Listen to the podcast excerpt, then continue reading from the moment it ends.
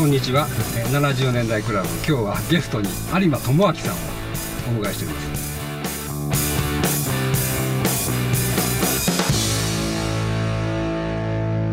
有馬さん自己紹介してください。はい、こんにちは。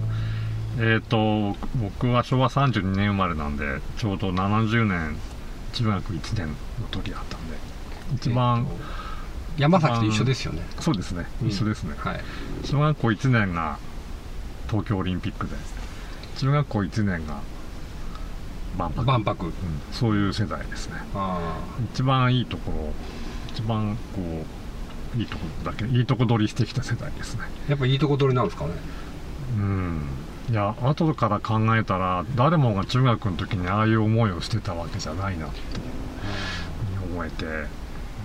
一だから番いいとあの時ってそう小学校の6年生の時にアポロ11号のとか。うんでしょ？そうそうそう。でで次の年僕万博だったわけですよ、うん、でえっとなんか何でしたっけ？東京オリンピックって言って何、うん、64年だから1年生の時1年生か。でもそうだ。行ってるんですよ東京オリンピック。え行ってるんですか、ねえ。ー何を見たんで閉すか？会式を。馬術と閉会式を見に行ったんですよ。渋いなやっぱお坊ちゃんちゃうないやいや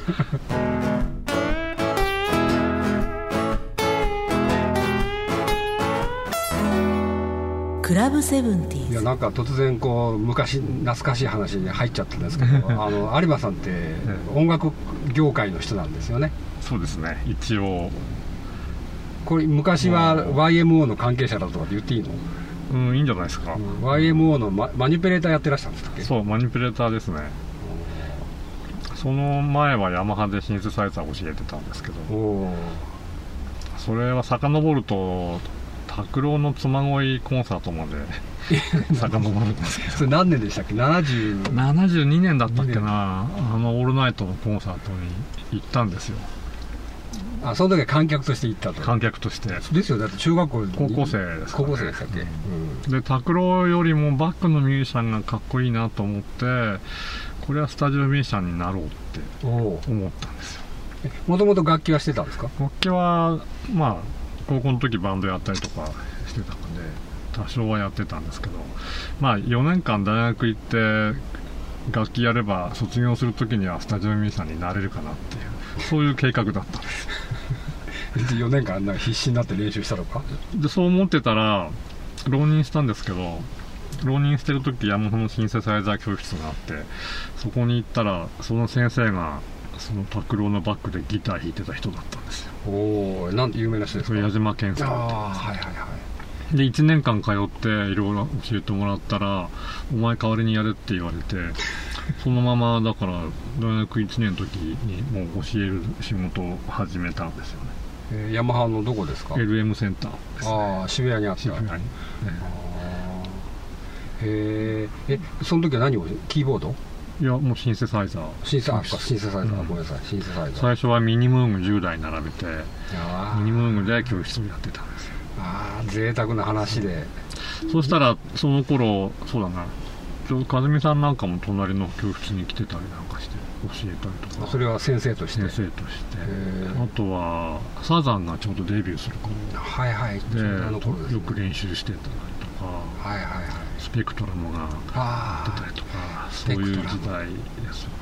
スペクトラムって何でしたっけ？アース・ナンダーファイヤーみたいな。そうそうバンドでしたよねそ したらピアノの本田さんが突然入ってきて「シンセ教えてくれよ」って。本田武宏さんの。本田武宏さん。でじゃあジャズ教えてくださいって言ってそれで本田さんからいろいろいろんなことを教わってであのネイティブさんのスーパーサファリのレコーディングに呼ばれて。でミニムーグとかソリーナとかその辺のセットをやって。その時初めてスタジオ行ったんですけど。へえそれどこのスタジオですか？ビクターですね。あビクターのあのあそこの。401あ。あ401じゃないな。3階か。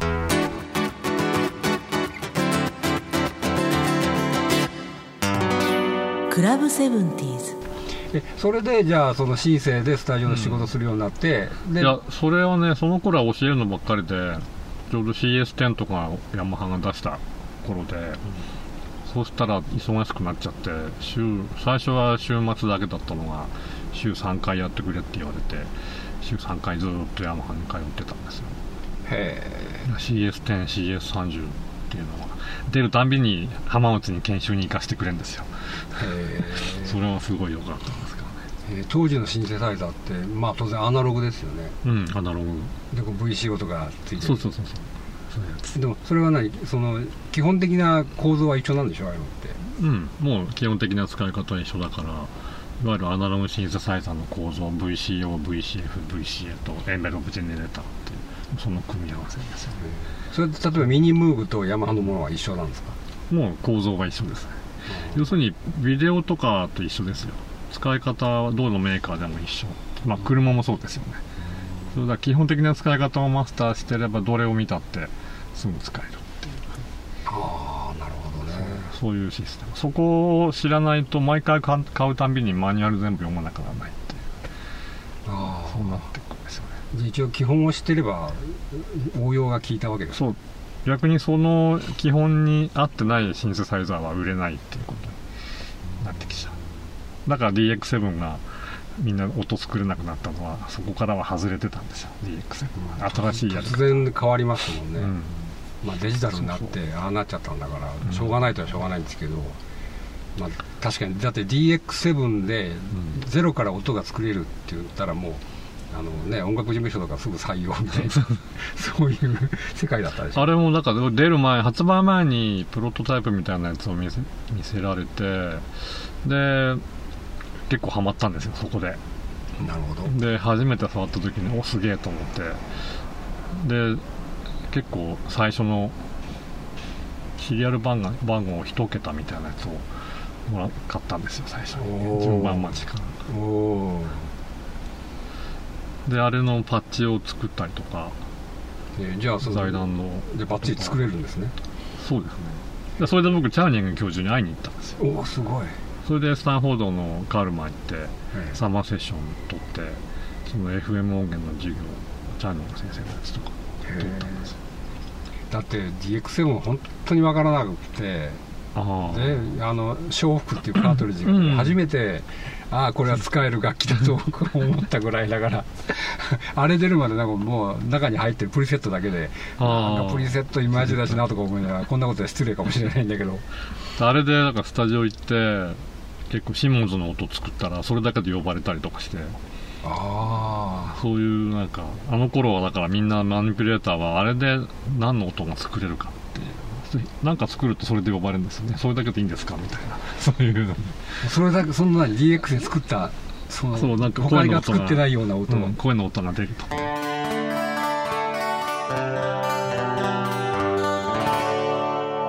クラブセブンティーズでそういう仕事をしてて、でその YMO のに入るんあですよ。それはね結局僕4年までヤマハのその仕事をしててこれは就職活動をしなきゃいかんなと思って、うん。みんな周りがリクルート活動をしてるんで、でいろんなところにマニピュレーターの事務所に行ったんですよ。ほこんなことしてるうちに YMO のマスターさんがアシスタントを探してるってでじゃあもうそれやりたいって言ってそれでマスターさんを紹介されたんですよしてもらって。へでその時僕夏にアメリカ行く予定があったんで夏はちょっとアメリカ行っちゃうんですけどって言ったらマスタケさんはそれでもいいって言ってそれでマスタケさんのとこはじゃあ卒業したら来いみたいなそれまでは見習いでいいからって言われてそれでマスタケさんのとこへ、まあ、時々顔出してでスタジオで楽器運んでってそういうのをしばらくやってて。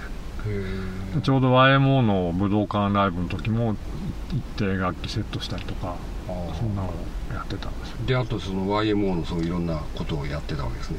そうですね。あの MC8 から MC4 に変わった時にデータ互換性がなかったんで、ねえ？あそうなんですか？え、それで僕が全部それお前やれって言われて打ち込み直したんですツアー用のやつを。それってすごいことですよね。なな何それって感じですよね。そう。でもどうやってやろうか考えてしょうがない。増田さんが仕事してる間にべスタジオの空いてるところに MC4 と MC8 を2つ並べて MC8 の画面を見ながら数字を MC4 に入力していくっていうそういうローテクではコンバートしていったんですよ。あなんかこうこんなケーブルでとかっていう発想はなかったそういうのをねできなかったんですよ。いろいろ試したんですけど結局ダメだったんですよ。だってまだ MIDI もない時代ですもんね。 MIDI ないですね。ね。うん。いやその松武さんに会った時に松武さんが MC8 をいきなり打ち込んだんですよ。譜面見て。それまでは僕もマニュアルとかもらってたんで家で、まあ、その頃エクセルとかないんであのなんか集計用の紙みたいなそういうその経理が使うような集計用紙みたいなのを買ってきてそこにずっと数字音符を数字に書いていくっていうのをこうやってたんです。よお3つあの、まあ、今で言うとノートナンバーーはいはい。ステップタイムゲートタイムって3ついるんですけど、はい。それをいろんな譜面をバッハのインベンションとかそういうのを全部こうやって置き換えてたんですよね。そしたら増竹さんを見たらいきなり打ち込むんですよ。もう譜面を見ていきなり。いきなりそれもものすごい速さで。え？っと思ってあそうかプロはこうやんなきゃいけないんだ。と思って。で僕すぐコンビニにバイトに行ったんですよ。何それ。なレジ打ちをこうます天気の練習。で店が暇な間その頃なんか363839とかってそのスケール練習をコンビニのレジの天気ってこう練習するわけですよ。ええそのその頃天気ってそういうものとこ行かなきゃなかったなかったですね。ああ、あこれは計算機だってすごい大きいし高かったもんね。うん。電卓でもつまんないしと思って、うんコンビニのあれでこれはいいやと思って。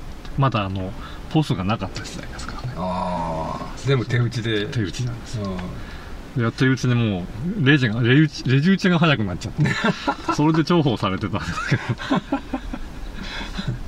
僕も昔にあの学生の時肉屋でバイトしましたけどあれ往生しましたよ、あのあの入力。で 入力入力っていうのかどうか。レジ打ちは。それでだから松竹さんのところはそれが当たり前だったんですよね。で僕松竹さんのところで1年ぐらいいて腰を痛めて辞めたんですよ。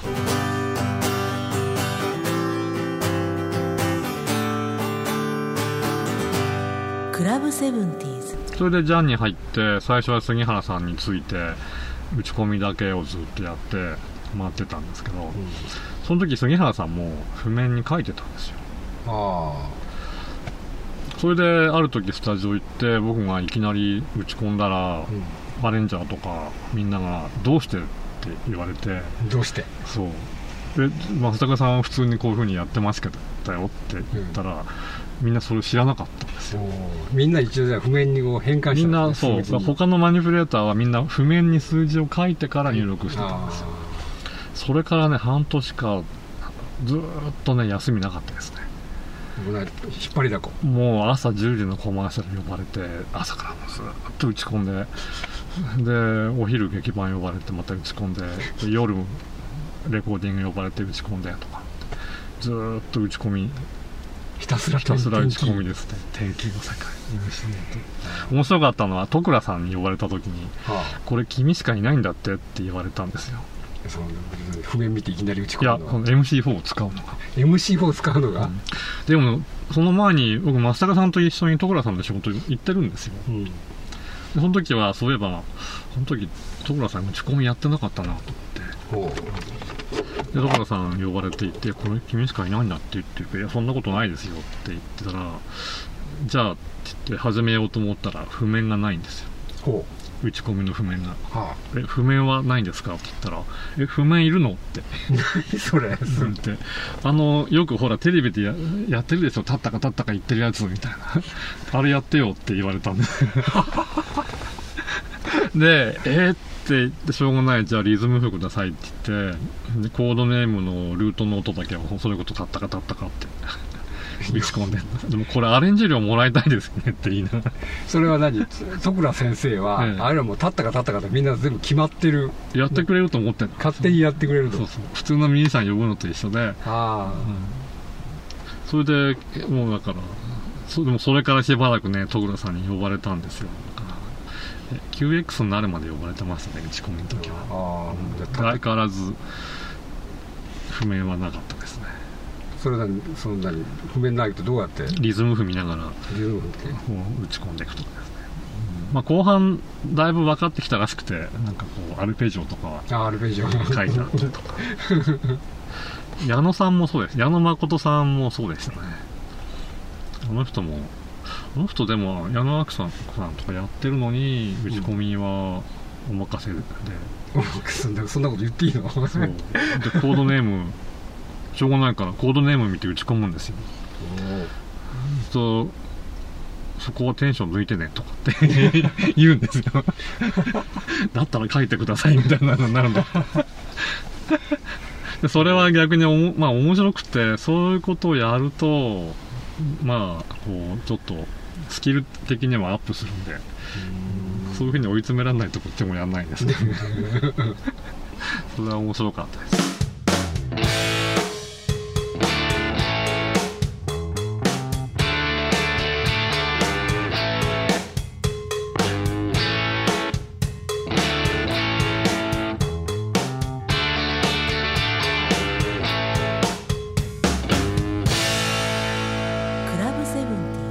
ィーズたまたま今日の今日収録してる日がねビッグサイトであの、うん。まあ楽器フェア楽器ショええ。ーやっててで今日行ってきたんですけども、ええ。そこでまあその YMO 楽器店というのをやっててええ。でまあ写真撮ってきたんですけども、ええ。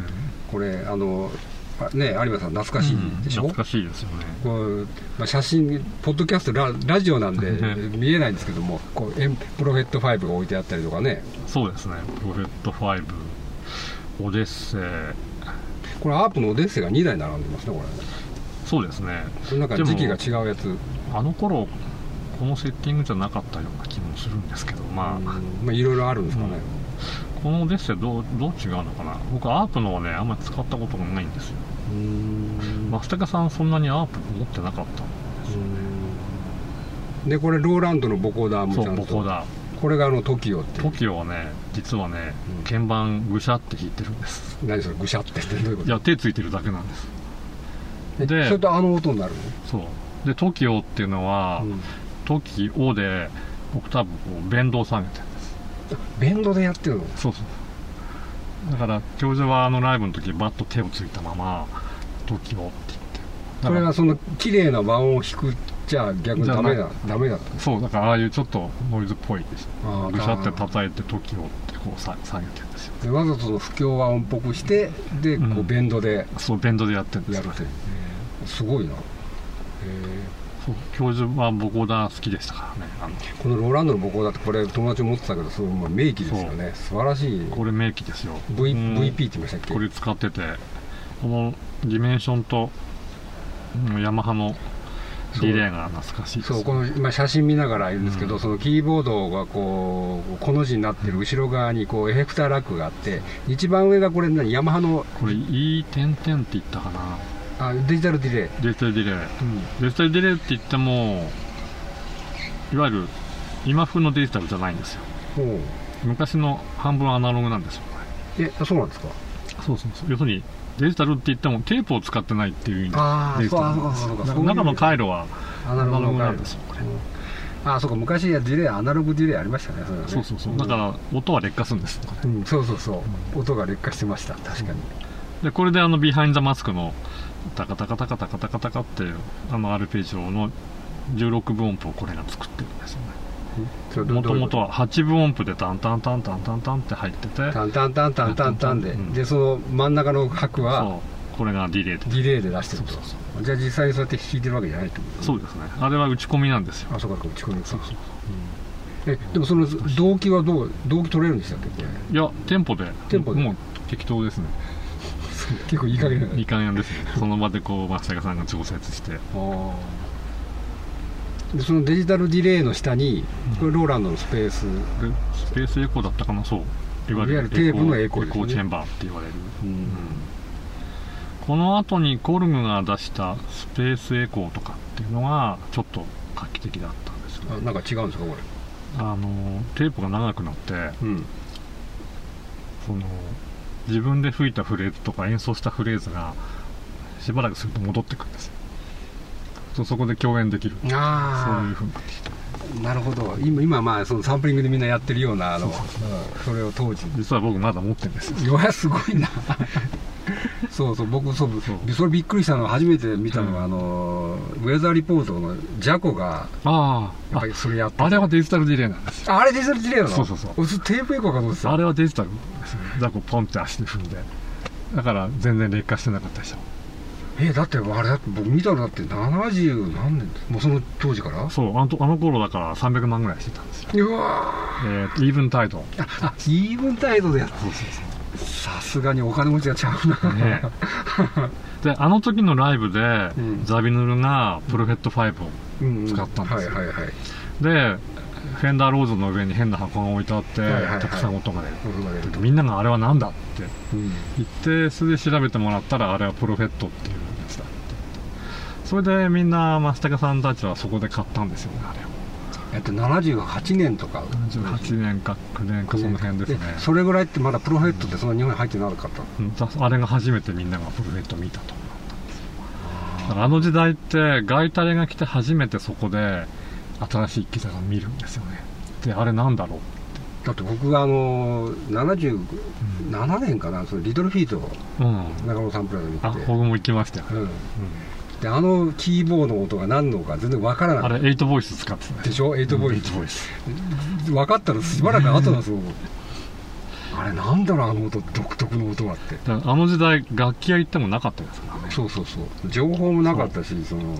で僕ね学生の頃だから77年の後半かな六本木のディスコにボビー・マギーってディスコに通ったんですよ。え別に踊りに行ったわけじゃなくてえうん。そこのバンドがうん。8ボイスだとか、あそういうシンセサイザーを一式持ってたんですよあすごいねそれ。でたまたま友達と行った時にそれ見つけて「おすげえ!」って言ってでフロアの横で腕組んでずっとそれを見てたんですけど。踊踊りに行かないで。そうそうそう。踊れないからそれはねすごかったですね。あミニムームとかねオデッセイとかねそのバンドはあの時代に持ってるってのはすごかったですね。大金持ちだな。ねそもそも運ぶんだって大変だし。えそうはい70年代クラブ。